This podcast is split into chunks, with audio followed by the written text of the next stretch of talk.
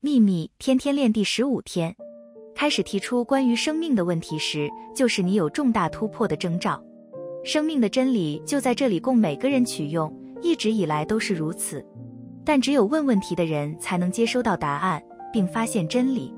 当我们提出问题，且强烈希望知道答案时，就会吸引到以我们所能理解的形式出现的答案。